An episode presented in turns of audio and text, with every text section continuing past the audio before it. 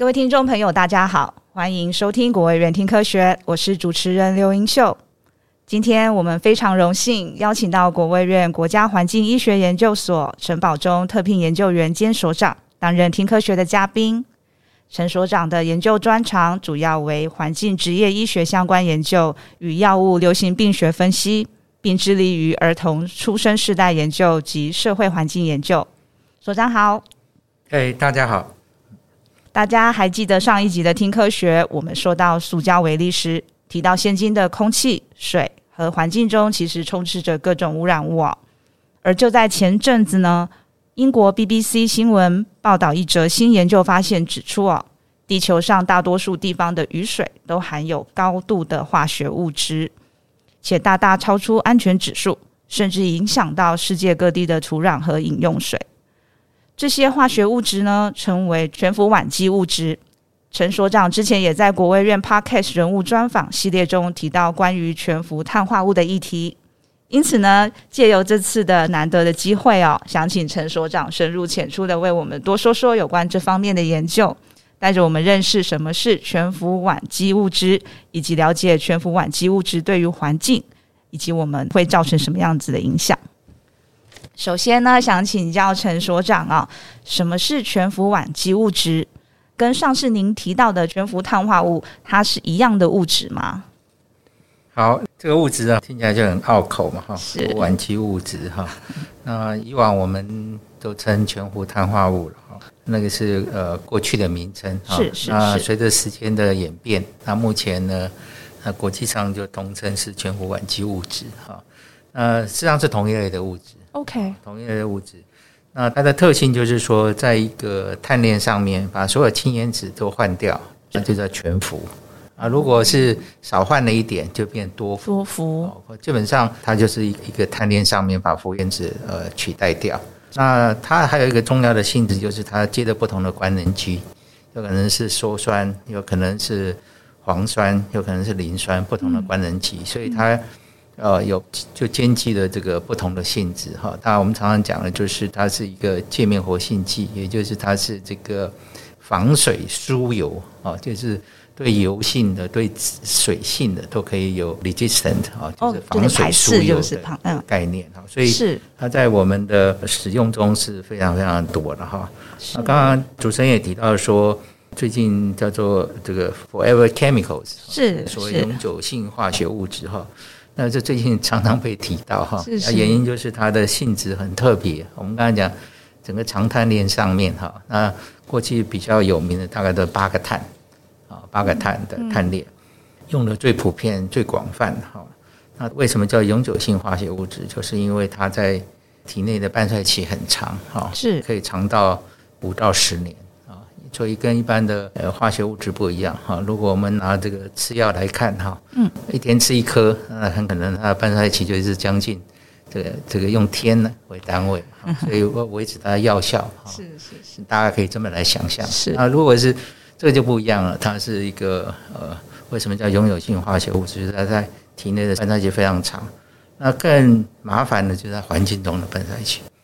那环境中的半衰期，在早期这种八碳的，甚至是呃十一碳的哈，它的半衰期可以高达这个五十年到九十年，就是说在环境中不容易裂解，是，所以说人体无法去分解，那环境中也不容易裂解，所以最近常常在新闻媒体，包含呃刚刚主持人提的 BBC 的新闻，都用这个永久性化学物质 Forever Chemicals 来称呼这一类的化学物，是那。嗯，所长，您刚刚有提到它在我们人体中是很难的呃分解嘛？那它会一直累积在我们体内吗？呃，它又跟过去，如果大家熟悉，像比如说我们提到什么 DDT 的哈，或是这个 PCB，嗯，啊，这个多利联苯，或者是这个这个这一类或戴奥辛啊，这一类的东西，我们在在体内呢啊，理论上呃也不会被分解。它主要是蓄积在这个脂肪组织，啊，可是这个悬浮烷基物质又很特别，它脂肪组织有，可是它主要呢一直在血流里面打转，所以血流里面变成说我们体内最充分的，呃，除了当然，因为我们的呃所有的代谢器官，除了肾脏就是肝脏，嗯，所以肝的浓度会是最高，哦，然后肾当然会高，因为它会在肾脏里面不断的这个再吸收又回血流，所以它几乎在血流打转。所以跟我们过去讲的这个很多环境荷尔蒙，像大药性哈，大药性大家可能最熟的哈，嗯嗯，会蓄积在那个脂肪组织，它会，可是呢，主要还是在肝肾，特别在肝脏上面。那他们会特别高，停留在那吗？不会，就在血液里。它就是真的就是一直在哦，好，一直在打转。对，OK OK。那因为既然我们发现到就是有这个物质。很好奇，就是我们有哪一些东西是含有这个物质呢？我们为什么又需要用到它？我们的化学物质的发展，不见得是化学公司在发展的时候有一些原始的目的，常常都是意外发现它有一些特性。是。那我刚才讲，因为它长碳链，所以它可以防油啊，有官能基可以这种防水的性质，这两边都会同时兼具，所以它是一个很好的界面活电剂。所以我们很多的产业需要，产业上面。特别是我们现在的电子产业，嗯啊，不管是半导体啊哈，这些都需要啊，因为它就是有这个特性，所以在我们的制程上面都需要。那生活上呢，嗯嗯嗯，也是需要啊。比如说你，你今天你在想说，你买一个那个炸鸡，那个纸呢，一定有一个内里嘛哈，没有它会油会透过来啊，你手就是整个都油了嘛，对不对？是是是。以前我们小时候用那个报纸包油条，哎，对，那那一一抱着全部马上都要看到油嘛，是不是？是。所以现在它都要避免这个东西，要防油，它里面就会加上这个内里的 coating。是。那 coating 的时候，它油就不会渗透到纸，从纸出来，手上就不会沾满的油嘛。所以生活上你可以想象，类似这种的生活产品其实很多哦，包含说一个防水的风衣，是，或是那种外套。你可能呃下点小雨哦，在欧美国家可能下雪，它很快就掉落，它不会渗进衣服里面，你就会保暖。所以，我们生活上需不需要？很多场合需要啊，所以这个呃生活上呢，其实是无所不在的。当然，过去比较有名的就是所谓包含那个不粘锅，为什么？你就怕那个锅子难洗吧？那它这就是这个防水疏油的特征，所以呢，它就叫做不粘锅。哦，所以你可以想到说，生活上的用品有没有很多需要这种特质的东西？有，其实非常的多，都在我们生活周遭。只是我我没有特别去说是什么样的化学物质在上面的使用哈。哦，大家就就没有特别感觉到它的存在，这样。对对对，嗯，好哦，好哦，谢谢。那月月老师刚刚有提到，就是说啊，这个全氟烷基物质它也是一种环境荷尔蒙哦。那请问什么是环境荷尔蒙呢？那因为荷尔蒙这个名词，就是我们大部分人都是知道说，我们体内其实会自己分泌荷尔蒙。那这个环境荷尔蒙跟我们体内自己分泌的这个荷尔蒙有什么不同呢？那环境荷尔蒙它又对我们有什么影响？好，荷尔蒙大概就是我们大家我们一般的大家就可以理解的哈。我们体内有很多为了要平衡我们内部的调节。哦，正式的名字到我们叫内分泌，呃，可事实上就是所谓的我们俗称叫荷尔蒙。嗯，啊，它要具有很多的功能哈。你从这个脑下腺，哦，一直到它控制的，不管从甲状腺，哦，乳腺，哦，这个我们的所有的生殖的器官，啊，这个肾上腺素，哦，这些东西都是，就是为了平衡我们体内的所有东西。是，所以它会在呃调节不同的东西。那我们讲到叫做环境荷尔蒙，意思说它是一个外来的环境的意思，就是外来，不是体内。体内本来就有一些荷尔蒙，是是是。我们为了调节，我们自己要制造，是去做这个调控我们的所有的生理的机制和机能。那环境的意思就是说外来的，OK，外来我们就叫做环境，OK。所以就俗称就变成呃这个环境荷尔蒙是。那正式的名字叫做内分泌干扰物质，意思就是说。倾向是不好的嘛？就是 干扰我们内分泌的物质，对对对，干扰内分泌的物质。呃，所以它的干扰可能很非常多元。你可以想象中最严谨的，它可能就是跟我们的所有的这个作用的这个 receptor 受体结合的外来物质哦，我们就直接定义这是环境荷尔蒙。当然可能不止，现在目前的定义更广，就是说它会影响我们所有的这个我们的体内的荷尔蒙的运送啊。或者是分解，或者是代谢这些东西，或作用，整体任何一个会影响的，我们就视同它有环境荷尔蒙的的的作用。哦，这这就是广义的这个环境荷尔蒙哈。所以原则上，环境的意思就是外来，可是荷尔蒙的功能呢，只要被干扰到，我们就视为是它是一个环境荷尔蒙的一种啊。它只是说正式的名字，我们叫做呃内分泌干扰物质，是，是说对我们不好的。是。那环境中环境荷尔蒙有一类人呢，呃，我们大致上都知道不好的啊。可是像比如说大豆异黄酮，异黄酮它也算是外来的，因为它有荷尔蒙的特性。是。可是至少到目前为止，它是被认为是好的 啊，所以。意思是说，环境荷尔蒙我们一听起来基本上就是外来，基本上都不好的。是，可是有没有一小部分、一小部分就是，呃，像大豆这个很特别哈，一般它是很特别。嗯。所以它是，呃，至少到目前为止是一个正向的。哦，所以呃，通常是环境荷尔蒙，多数是不好的。啊，可是这种少数的植物性荷尔蒙，事实际上不只是大豆异黄酮，某些的。药材哈，事实上中药材也是有这种性质。是，对，好哦，好哦，谢谢。请问全氟烷基物质在进入这个环境中，它会在变化吗？呃，对，这个是一个好问题啊。我们都期望说，一个化学物质，当我们不用的时候，或者说。它逸散出去了，它是不是在可以在自然界呢？可以那个自动的裂解啊，然后逐渐的这个消失嘛？哈，是。那这个很不幸的就是这个物质呃非常不容易哦，就是我刚才讲它在环境的半衰期可以到到五十年到一百年，也就是说它环境的条件其实是很难让它裂解掉。是。那过去很多化学家也在尝试说或怎么样去。有一些污染的场址哈，是不是有办法去处理这些的物质？那过去他们都是用非常高温去燃烧啊，这些东西哈，所以成本很高，所以几乎不可行。那这几天呢，呃，Science 刚好发表了一篇论文，它就很特别，它就是说发现一个非常低成本的有机溶剂，是让我们实验室也常用的一般的有机溶剂，加上氢氧化钠。氢氧化钠为什么就是？肥皂里面或者是清洗里面的一些成分，是是，它可以把我们所谓的这个全氟烷基物质的其中有羧酸的官能基的那个部分呢，很快就可以裂解成没有毒性的东西。这个是一个呃，你知道会看到那 science，啊 你就知道这个为什么大家非常的关心啊。它还有一个很低成本，而且不是很特别的物质，呃，合在一起就可以让它分解掉啊。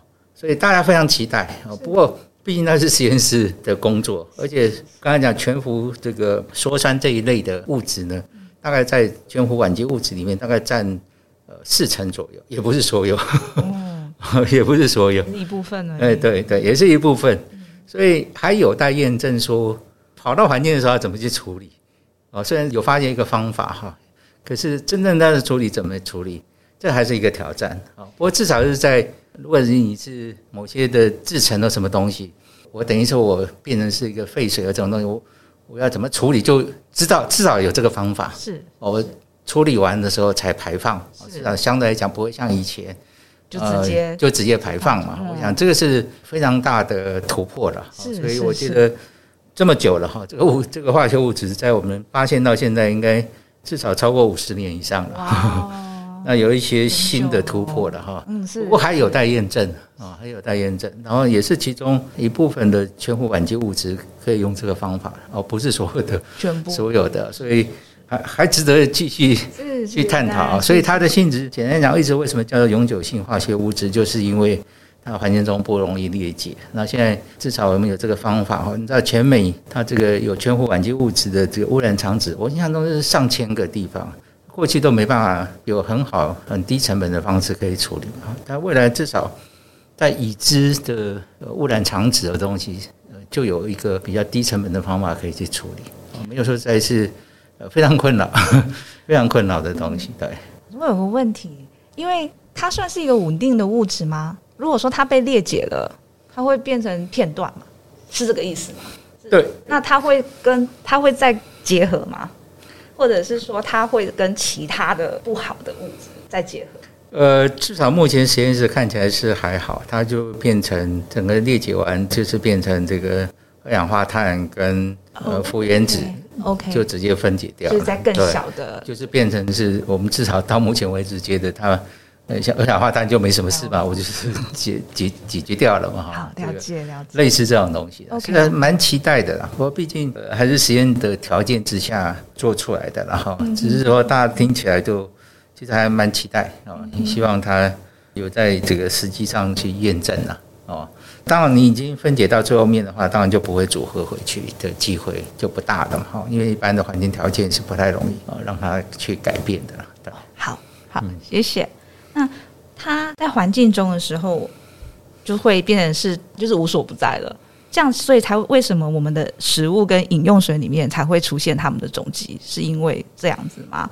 那因为刚刚老师有提到，在五十年前其实就已经发现这个物质了。嗯，那为什么那时候会觉得它是一种？为什么它会变成一个环境污染物？就是我们研究学者们，就是为什么会认为说，哎，这个是一个问题哦？就是对。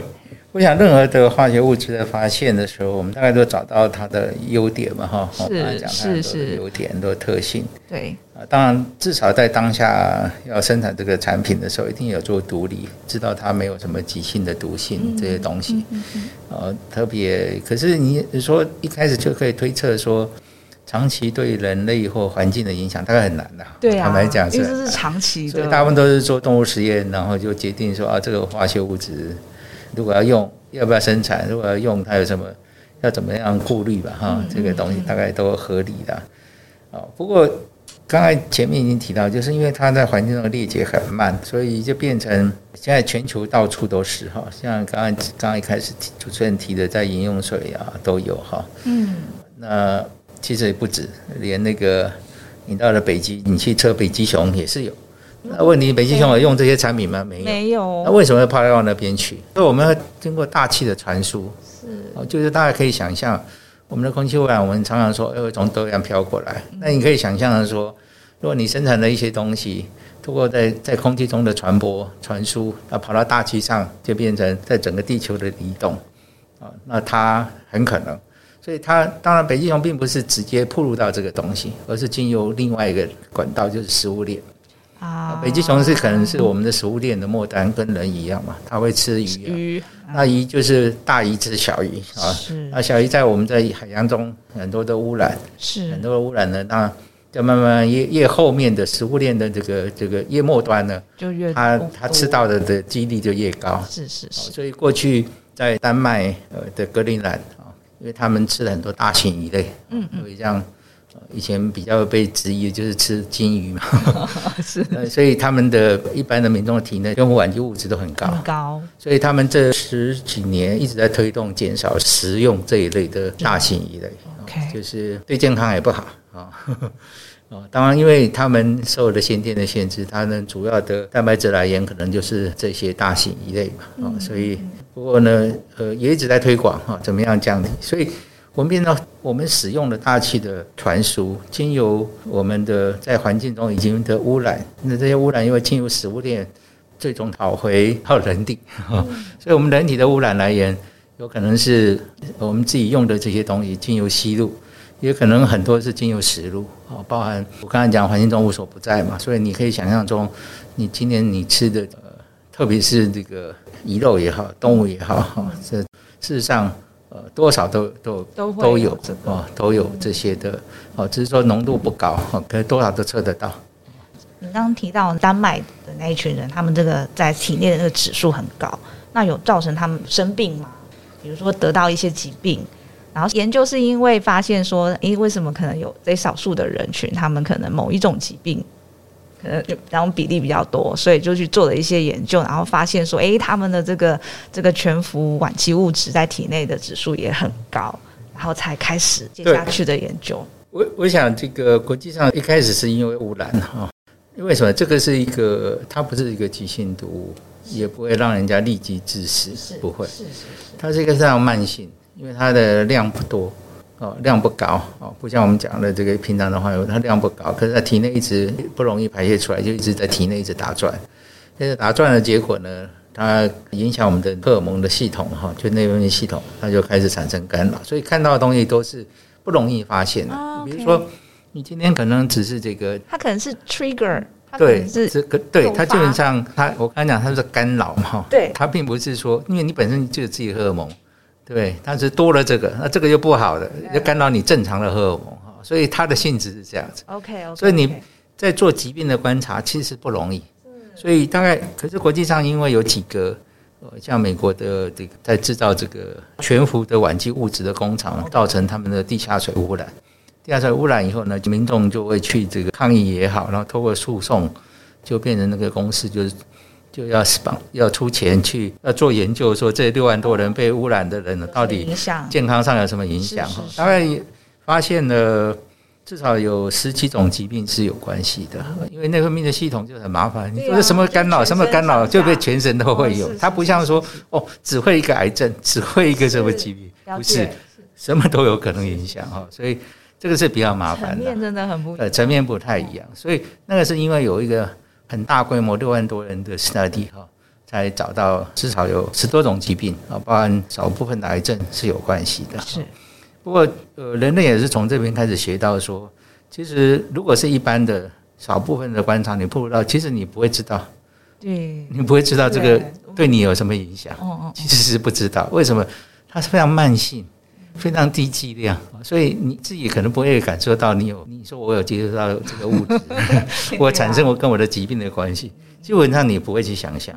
所以刚好是有一些污染的事件发生。然后被提起，才开始我们才开始才注意到，啊，注意到上了这个台面哈，才开始说衍生的这些这个，大家都开始哦，又倒回去做动物实验，啊啊，动物园特别是在做这种长期的，因为早些动物毒理实验可能是做急性，有没有急性的毒性嘛？是哦，所以所以所以就变成说，哎，要做慢性，做慢性的观察哈，人类也是一个慢性的观察，啊，所以。内分泌干扰物质它的特性就这样，就是它要说很清楚也没有，是啊，它不像某些的这个我们刚才讲的这个很极毒性的东西啊，立即会死亡。所以，所以我们刚才刚才提的，纵然到一个污染的这个河川，它里面还没有鱼，还是有有，嗯，它不会死掉，哦，它没有它没有极毒，是，可是对鱼的这个会不会影响？当然会，是啊。呃，当然会哈，所以当人又吃了这个鱼，当越越累积 越高啊，就是体内的那个指数就越来越高。最后面我们人类还是要承受我们，呃，我们原来是一个可能是一个很好的发明，可是难免都要承受后来的一些长期的影响。它不是这种像一般的我们所谓的呃毒物中心，当然都是讲说哦农药哦立即就要送急诊哦哦这个没有，没办法，这个没有，它就是非常细微的影响。那所以刚刚老师也提到，像我们体内有没有含有这个全氟啊烷基物质，我们其实是不知道的。那如果我们想知道，可以吗？就变成说是要是抽血，然后就是特别去做这个检验才会知道。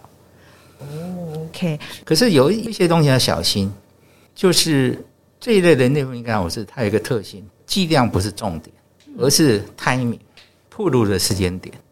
所以现在反而大家在这个领域里面，大家最关心的就是胎儿，哦，也就是说，在妈妈从受孕到怀孕的时候，它只要很低剂量，嗯，就会开始从她的器官开始成长的时候就开始干扰，那个 impact 就大，OK，对一辈子的影响的，对，嗯，所以我们在做内分泌干扰物质，很强调是暴露的 timing，而不是只看剂量。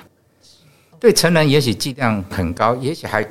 在某些东西是可以忍受的，嗯哦，可是那个 timing 比那个剂量还重要，是是哦，所以呃，我们在这里讲的剂量哈，常常什么？我们过去讲什么什么毫克啊、微克，而在我们这个叫耐克，更小更小，哦，奈就是那个维米，我们叫维米、耐米嘛，一样克有的耐克，都是非常非常低剂量。你对成人呢，可能我刚才讲，它有干扰，可是也不影响影响你的功能，因为它只是干扰，并没有真，并不是真正占据了你的取代了你的呃内分泌系统。是，也许部分至少部分是可以忍受，可是 timing 很重要，就是胎儿，它还在对。形成。对，在形成东西呢，它只要很低的剂量就可以影响，就可以影响他后天的疾病。所以我们呃有一个这个。呃，也是丹麦 study，因为目前很少这么长期的。我自己的 study 还在长期的观察中哈。他就找了一群大概二十岁左右的人啊，他过去在他出生的时候有收过他的脐带血，嗯，然后呢，他就去验证说，他二十岁的时候他的肥胖啊、哦，跟这个说胰岛素的抗性呢，跟他脐带血的当下的暴露，那二十年前出生的时候脐带血的暴露有没有关系？发现是有关系。对，那这个的假说事实上是原来有个动物实验。动物实验就是给老鼠怀孕的时候，嗯，啊，我刚刚一直强调为什么？我们很在意这个 timing，嗯，他就老鼠母鼠怀孕的时候给它暴露，OK，暴露以后呢，出生以后就不再暴露，是，就自然养啊，有暴露组，有对照组，是啊，大家都自然养哈，是，后面两边都没有铺路，是，这个老鼠长大以后呢，有铺路，在胎儿是有铺路会变胖，哦，为什么？胎儿就已经被干扰了，对，决定它后来的。会长怎样？对，所以我们现在讲到肥胖，肥胖，其实，在我们的领域里面，也大胆的估计说，人类的这个肥胖一直在上升哈。当然，我们知道后天很重要，是，可是有一部分呢是先天就已经决定了。OK，非常低剂量的暴露，所以它影响什么？影响我们的大脑，嗯，影响我们大脑的十一中枢在发育的时候，啊，影响到脂肪的细胞。OK，哦，就从中枢神经系统到周边。的脂肪细胞的开始就在胎儿时就开始影响，嗯，所以他后来就变成说，就会影响他的饮食。也就是说，今天可能你很喜欢吃，可能你先天就已经决定了。哦，这个是就是内分泌是一个很特别，就是我们身体上面哈有三个系统都是类似这个很重，一个是神经嘛，一个是那个免疫，免疫，还有一个就是内分泌，它彼此都会有连接，连接，对对对。所以，我们当然今天找这个环境荷尔蒙，可是事实上它有神经内分泌也会受到干扰。嗯，所以是一个很一样不容易去观察的东西。所以在我们的领域，说到底会怎么影响什么疾病？有有 study，刚刚讲的污染的肠子有比较高暴露的，有有一些研究有发现的一些特别跟生意有关的疾病啊，所以我们认为很多呃女性的这个疾病会跟这有关系啊，这也是合理。哦，可是在这里要强调的说。暴露的时间点更重要，嗯，特别在怀孕时期，哦，这个大概我长期非常在意的就是怀孕时期的暴露对后天疾病的影响，是是，对，所以这个老师就是有非常不一样的结果，新生儿的这个出生时代的，对对对对，好哦，非常谢谢陈所长，下集我们将请陈所长继续带着我们认识悬浮烷基物质，我们下集国卫院听科学见哦，拜拜。